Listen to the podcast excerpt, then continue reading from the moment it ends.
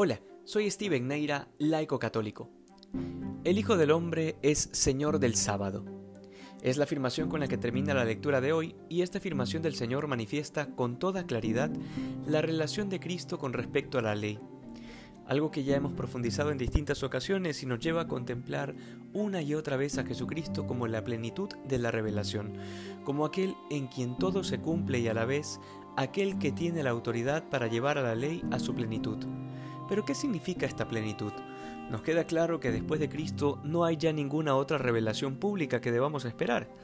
Sin embargo, esta experiencia de plenitud no debemos experimentarla solamente en el ámbito de la teología, es decir, de la revelación de Dios como tal, sino incluso en nuestra propia vida porque muchas veces podríamos tender a pensar que Dios nos ha abandonado o que sencillamente hay aspectos de nuestra vida que le son totalmente irrelevantes.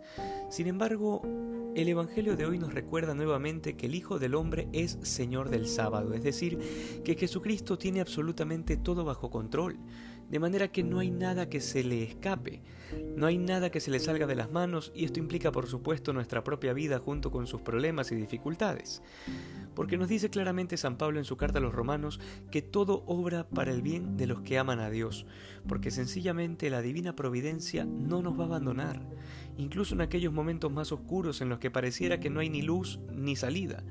Sin embargo, Dios, en su infinita sabiduría y bondad, permite muchas veces el sufrimiento, la confusión o la tristeza para que sean instrumentos de santificación.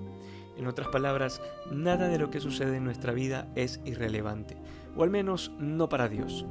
En este sentido debe entenderse la divina providencia como esa manifestación del amor de Dios por nosotros. Es en ese amor en el que debe estar basada la entrega real de todo cristiano. Que hoy seamos más santos que ayer. Dios te bendiga.